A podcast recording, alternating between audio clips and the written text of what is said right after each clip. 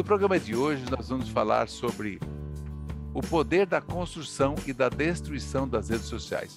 Será, será que ela tem influenciado positivamente ou negativamente para a sua imagem e até mesmo pelo que você pensa e as pessoas que lhe acompanham nas redes? Pois é isso que nós vamos saber. Vamos à nossa história de hoje. Ele é jornalista, escritor e também é, roteirista, radialista, professor, doutor em jornalismo e estudos midiáticos pela Universidade Fernando Pessoa em Portugal, mestre em sustentabilidade e comunicação pela Universidade Federal Fluminense. Eu vou conversar agora, direto de Porto, em Portugal, com o professor Marlúcio Arruda. Marlúcio, seja bem-vindo aqui ao Justiça Sem Fronteiras, tudo bem? Olá, Celso, tudo bem? Um grande abraço, um prazer muito grande conversar com vocês, poder falar com o Brasil. Quanta saudade do meu Brasil, já mais de cinco anos fora daí. Então, um prazer muito grande, agradeço a oportunidade. Agora, desses títulos todos, vamos trocá-los todos por operário da palavra, ou escravo da palavra, ou produção de conteúdos. Jornalista, então, fica, fica mais perto do que eu sempre quis ser na vida toda. Pronto, então, meu colega jornalista Marlúcio Arruda. Pronto, seja bem-vindo aqui, é, porque é um tema muito importante que as redes sociais hoje elas está transformando relacionamentos é, para melhor ou nem tanto, está permeando sim. também o mundo dos negócios, da superexposição ou não. Mas é sobre isso, Marlúcio, eu gostaria que você comentasse nesse, nessa globalização, na comunicação globalizada pelo mundo, você morando aí, aí em Portugal, é, como que está isso, especialmente na pandemia, que eu acho que a coisa fortaleceu mais essa, essa questão de acesso às redes sociais? Conta para gente. Empoderou, né? Ela foi mais empoderada do que nunca. Exatamente. É, eu, é, eu diria o seguinte: é, é um brinquedo maravilhoso, fascinante, e acho que todos nós, os jovens, os idosos, os nativos, todos estão, digamos, ah, tirando muito proveito das facilidades tecnológicas porque é muito fácil, a um clique você manda uma foto para o mundo todo e a uma frase curta você revoluciona o mundo. Agora, por outro lado, eu acho que é, há uma negligência, talvez consciente, talvez não consciente, das responsabilizações, porque todo mundo recebe, lê muito rapidamente, talvez não leia nem o lead, já passe à frente. Lead é coisa dos antigos, né? É. Então, lê, lê muito rapidamente e já partilha, já, já transfere. E, dá um espaço muito grande para as fake news, não, não, não, não só aquelas profissionais, propositais, estratégicas, mas as fake news ingênuas, que também contaminam a rede social. Então, eu acho que, que é, as facilidades são maravilhosas, mas é preciso ter muito cuidado com isso. E, e cada vez mais o, o, o, esse cuidado vai, vai sofrendo dificuldades, porque é tudo muito instantâneo, tudo muito rápido. Eu gosto muito quando o Pierre Bourdieu fala do conhecimento cínico e do conhecimento clínico. Ou seja, eu acho que tem uma parcela muito grande que percebeu o quanto isso é rentável, é o conhecimento cínico, ou seja, tira proveito dessas facilidades para fazer negócios em todos os campos. Mas há o conhecimento clínico que é como que nós podemos trabalhar para que essas facilidades tecnológicas sejam favoráveis, tenham menos riscos do que o normal. E aí cai no campo da educação, coitado dos professores, mas não tem como fugir muito. É um trabalho para educadores, é um trabalho para os pais, para os familiares, é, é um trabalho principalmente para gerações que viveram o tempo da revelação fotográfica em três horas no quarto escuro e que viram essa passagem de, de, de tecnologia. Porque os nativos digitais, como tudo é muito fácil, tudo é muito bonito, é muito colorido, é, eles sequer vão se perguntar como era antes.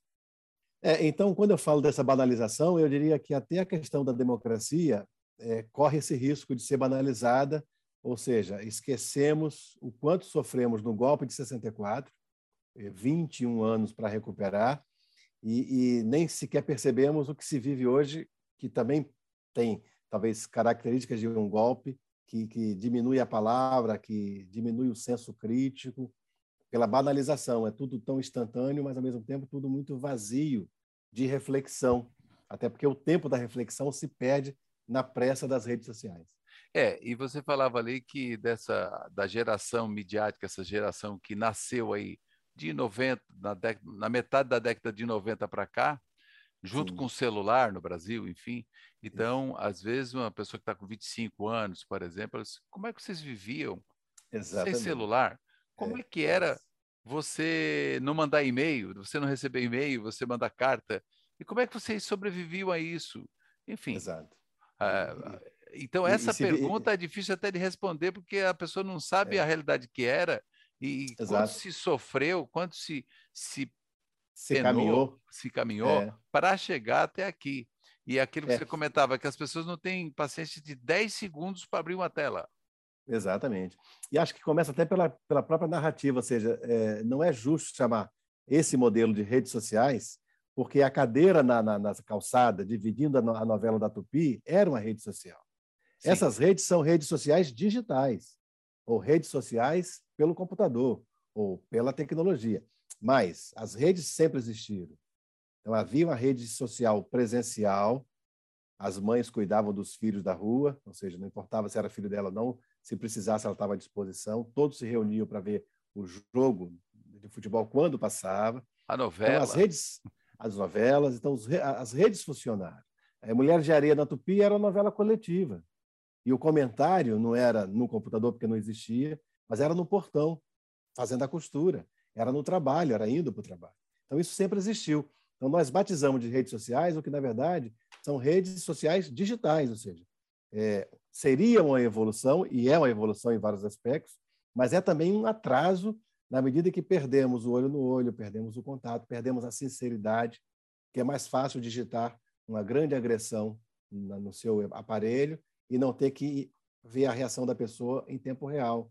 Quando, nas redes presenciais, você se cuida mais, até você alimenta esse respeito ao outro e à conversa. Protegido por uma tela, é, você, pseudo prote, proteção, né? você acaba exagerando um pouco mais, gerando desgastes, e aí você foge daquela, daquela pessoa e vai cair numa bolha onde você só ouve aquilo que lhe interessa e só conversa com os iguais. A zona de conforto, que é um perigo porque você começa a se a achar normal não ouvir a opinião diferente. Daí para a intransigência é um pulo. Talvez as redes sociais tenham trazido Flamengo e Fluminense é, para as conversas religiosas, para as conversas de educação, para as conversas sociais. Mas olha só, professor. Aí é um, aí é um perigo. É um perigo. Eu acho que você falou coisas interessantes para um gancho para o próximo bloco, né, com relação a essa questão da bolha. Porque tem gente sim, que é o seguinte: sim. se você não pensa como eu, então está isolado e eu vou pensar, eu só fico Isso. com quem pensa igual a mim. E, na verdade, Exato. a gente, quando vê polarização política é, pelo Brasil e pelo mundo, eu acho que está falando um pouco disso. Nós vamos para o próximo bloco. Eu estou conversando com o jornalista, roteirista e professor Marlúcio Arruda e a gente falando sobre o poder da construção e destruição das redes sociais. Fica ligado que a gente volta já já.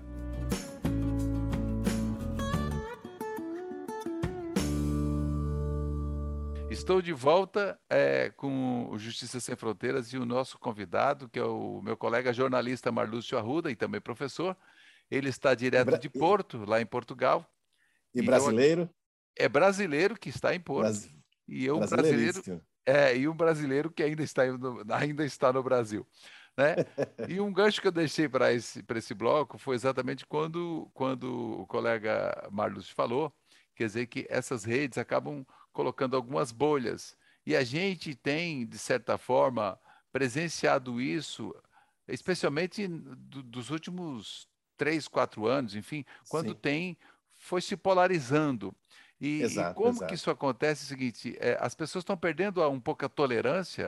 O que está acontecendo? O que, que as redes estão provocando, Marlúcio? As pessoas parecem que estão passionais demais. Agora, o que me preocupa é que é uma relativização das coisas. Então, por exemplo, há uma gritaria quando o VAR é, anula ou confirma um gol do Atlético Mineiro ou do Flamengo. Mas quem gritou naquele momento se cala quando é a favor do seu Palmeiras ou Santos, enfim. Então, acho que além da, da, das bolhas, da, da, rivalidade, dessa, dessa é, intransigência, me parece que também as pessoas começam a relativizar tudo. É o, é, vamos dar um exemplo da Miriam Leitão o que era Pibinho, hoje seria uma montanha gigantesca. E ela não volta para redizer ou para repensar o que disse lá atrás.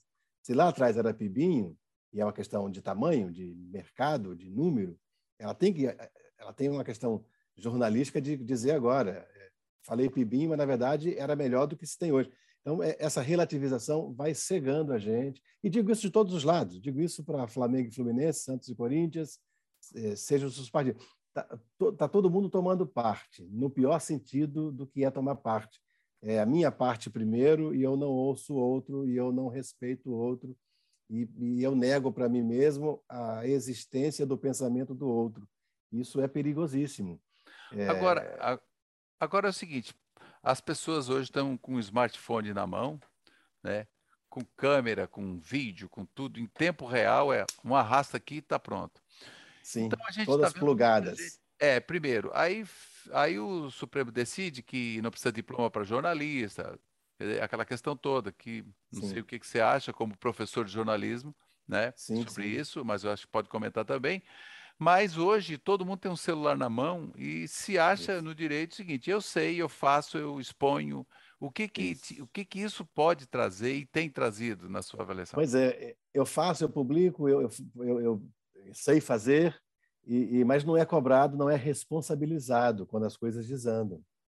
E, e, nesse momento faz falta, então, toda a formação. Eu sou defensor ferrenho, jurássico da educação.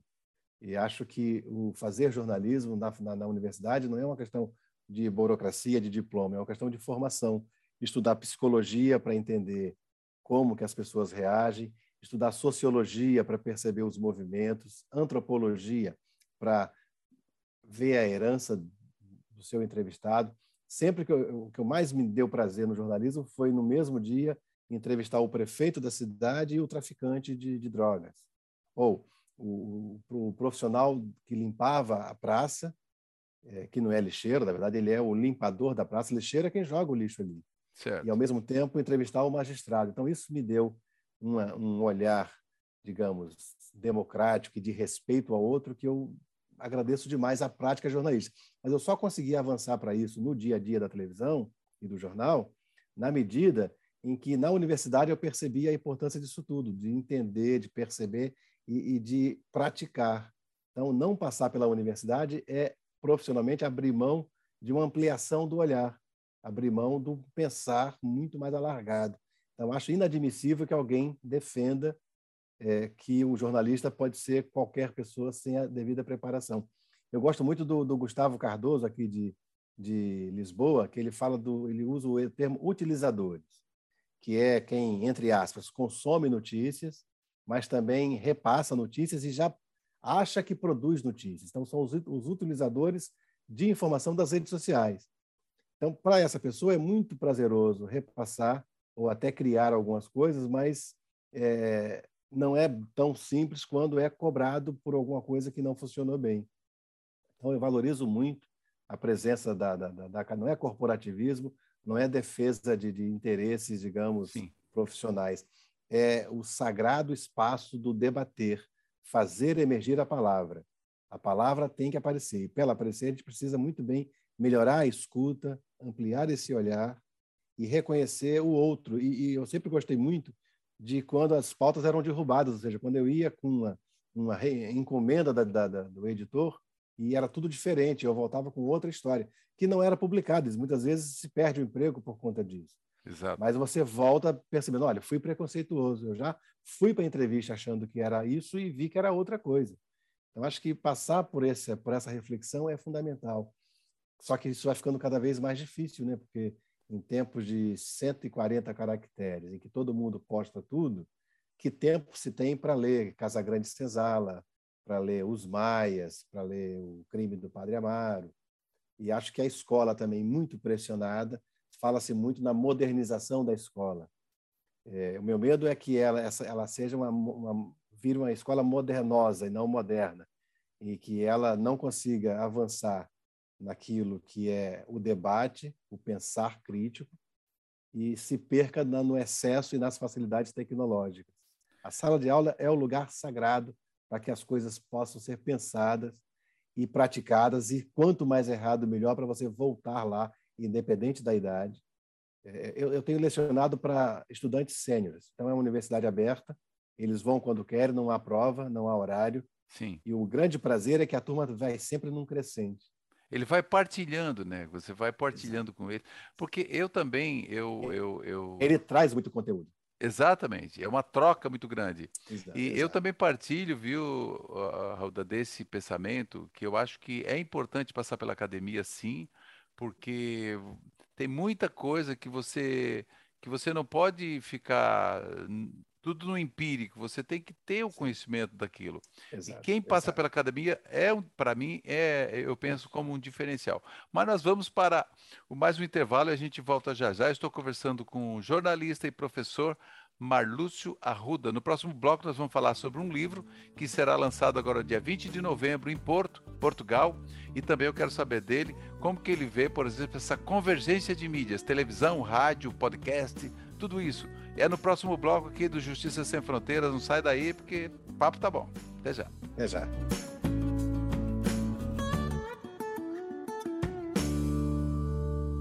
Estamos de volta para o Justiça Sem Fronteiras e o papo está muito legal, especialmente para você, colega, que é jornalista e para você que também está nas mídias sociais. Será que você está usando bem as suas mídias sociais? Será que você não está dentro de uma bolha?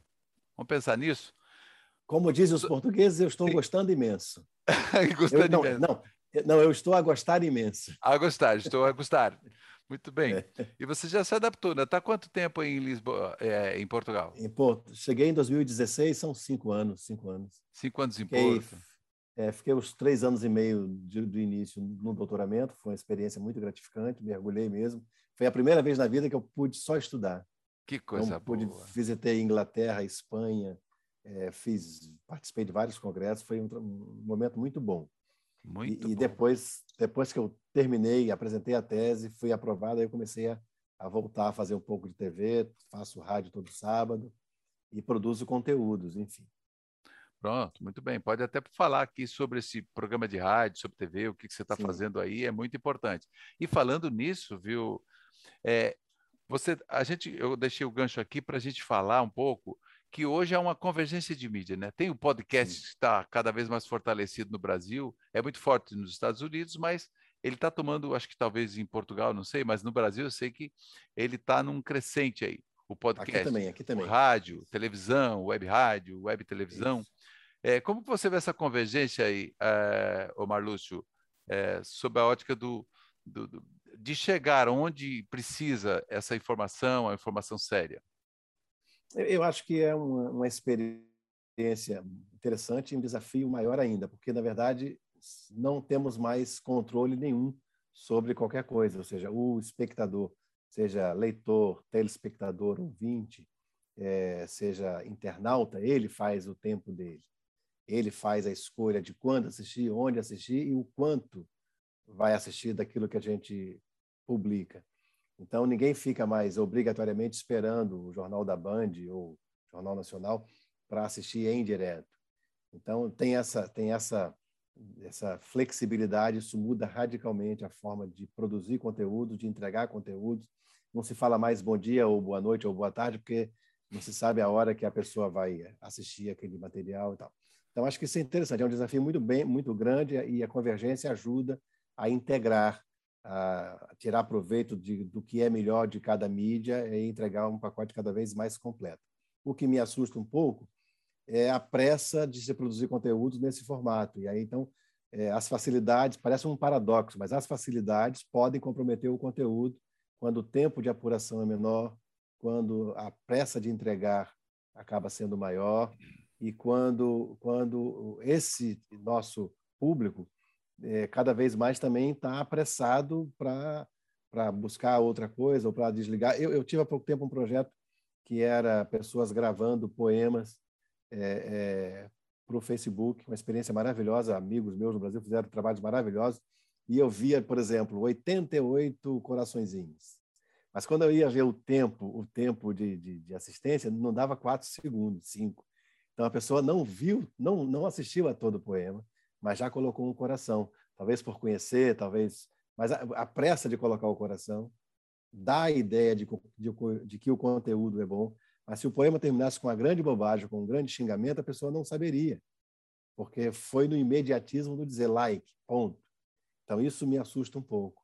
E acho que as novas gerações são ainda mais é, apressadas. Nesse... Eu vejo os miúdos de 4, 5 anos, eles não conseguem ver um desenho de, de, de 3 minutos. Eles interrompem nos 10, 12 segundos Exatamente. e querem trocar. É, é o Lipovetsky, a era do vazio. Eu preciso sempre de uma tragédia nova para ocupar o espaço vazio deixado pela tragédia anterior. E o jornalismo, de alguma maneira, com imagem, contribui muito para essa, para essa, é, para esse esvaziamento que a gente pensa que resolve com imagem, com jornalismo e acaba alimentando esse vazio porque as pessoas querem mais. Um exemplo, teve Mariana 2015, não foi? Sim. Depois teve Sobradinho 2018, 19, não é isso? Sim. E, e, na verdade, na verdade, o que poderia ser, o que deveria ser um acúmulo de tragédias para nos fazer repensar tudo, acaba ajudando para o esquecimento da anterior. É, exatamente. E talvez, talvez, olha que coisa triste, é, talvez uma, uma outra tragédia maior para o ambiente, talvez, envolvido, não quero dizer empresarial, mas para quem tem interesse em que aquilo não aconteça nada, talvez uma outra tragédia maior ajude, porque vai esquecer a tragédia atual. É, dadas as proporções, isso acontece muito no noticiário, no dia a dia, nos TikToks, nos YouTubers, enfim. É. é de, de novo, é a, falta da, é a falta da reflexão. É a falta, a falta da reflexão e a pressa. Parece que todo mundo está com pressa. pressa. E não é isso, por aí, isso. né? A gente Exatamente. precisa parar um pouquinho isso. e até mesmo o seguinte, uma coisa que você falou lá no começo do programa, e às vezes essa pressa você as pessoas acabam é, compartilhando, acabam repercutindo é, é, notícias que não são verdadeiras e maculando imagem de pessoas, o que, é um absurdo. Mas exato, o nosso exato. tempo, viu, Marlúcio, ele está meio que já quase acabando, mas eu não quero terminar aqui para que você Sim. fale é, rapidinho sobre a questão do livro, que vai ser lançado agora Sim. dia 20 de novembro. Onde vai ser? Está aí o livro. É, Memórias é, pós... Chega, né? Memória Memórias pós ser. Memórias pós-cera de Abílio Abelha. Exatamente. É, foi lançado esse em, livro? Foi lançado em Lisboa no final de agosto, na Feira do Livro de Lisboa. E agora vamos lançar no Porto no dia 20, agora sábado, 16 horas. Quem quiser acompanhar, basta entrar no site da editora, é, Cordel de Prata. No Facebook da Cordel de Prata você acompanha em direto. Cordel fala de em Prata. Cordel de Prata, aqui não fala ao vivo, fala em direto. Depois eu te mando o link deles. Isso, a gente divulgar. coloca aqui. Isso. Então basta você lá clicar lá que você assiste a toda a apresentação. Então vamos estar eu, a editora e uma professora da universidade comentando a história. O, o Abelha Abelha é um conto pequeno, é uma, uma ficção, é, mas que provoca um pouco. Alguns, alguns críticos estão chamando de realismo fantástico. Eu acho que é muito. Eu sou só um aprendiz, estou começando a brincar com isso. São projetos que eu deixava na gaveta e agora tive tempo de abrir. Então, é cedo ainda para se falar disso. Mas eles falam que é um realismo fantástico, porque, na verdade, é um personagem muito caricato, mas que provoca um pouco essa sociedade que não sabe escutar que fala muito e escuta pouco. Então, imagina que ele passa anos como provedor de uma família, mas é dado como louco e surdo. Só que, para azar da família, ele faz uma limpeza de ouvidos e descobre que tudo que falavam dele é, ficou preso nas ceras. E, na medida que ele vai abrindo as ceras e removendo as ceras, ele vai descobrindo frases horríveis que diziam dele, que ele já sabia Sim. e que fingia que não sabia, mas ele agora ele tem é, digamos, provas e não convicções para tratar aquilo.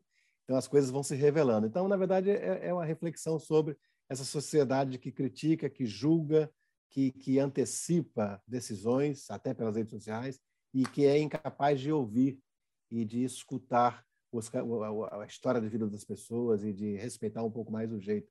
Então, é uma história que tem seus momentos engraçados. Em, em algum momento, o cachorro dele come um pote de ceras para que elas não se percam, e o cachorro começa a falar por ele quando ele está doente, enfim. Então, é assim, é, uma, é um brincar Bacana. com as palavras. Muito Quem tem bom. lido tem gostado, e eu estou assim, tô, é, não tinha a menor pretensão de acontecer, mas vem acontecendo. Está acontecendo. Porque está acontecendo. É. Que bom, estamos aí, estamos aí na torcida e é, é cordeldeprata.pt Acho que é Exatamente. PT de Portugal, né? Portugal, Portugal, é ponto, Portugal aqui é ponto .br, lá é ponto .pt. Cuidado, os esquerdofrênicos não se assustem, não é PT partido, é PT Portugal país. Exatamente. Não que tenha algum pecado se fosse, mas a questão é que sim, nós sim. temos que estar muito aberto ao debate, isso é que é importante. Exato, exa exatamente. Eu gostaria de ter um pouco mais de tempo para a gente entrar exatamente no debate político que a gente conversava aqui nos bastidores, de algumas coisas, alguns entendimentos, algumas sintonias sim, que a gente precisa ter para ver um algumas... Brasil, para ver um mundo melhor. É. Mas nós algumas vamos... esperanças, né? Algumas esperanças. É, uh, precisamos melhorar isso. Marlúcio, obrigado aqui pela nossa conversa, adorei. Eu também gostei imenso, foi um grande prazer. E no que precisar da gente em Portugal, cá estamos para trocar o tempo todo, conversar. E a minha vontade de voltar ao Brasil para visitar, é, o cheiro do Brasil faz uma falta impressionante. A música popular brasileira eu já uso todo sábado, então isso me ajuda a matar saudades. Mas, Mas a, Vila dessa...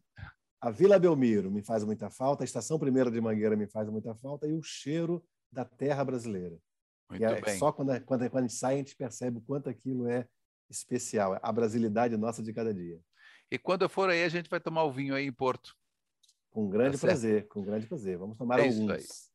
Tá bom, então, muito é. obrigado. Eu conversei, eu conversei com jornalista, escritor, roteirista, professor, enfim, tem um currículo que não dá, a gente não tem mais tempo aqui para falar todo. É, Marlúcio Arruda, que a gente falou sobre o poder da construção e da destruição das redes sociais. Obrigado pela sua audiência. Siga a gente aí no, nas principais plataformas de podcast, se inscreva no nosso canal aí e, e compartilhe também o Justiça Sem Fronteiras. Obrigado pela sua audiência, obrigado Marlúcio mais uma vez e até o próximo encontro. Grande abraço.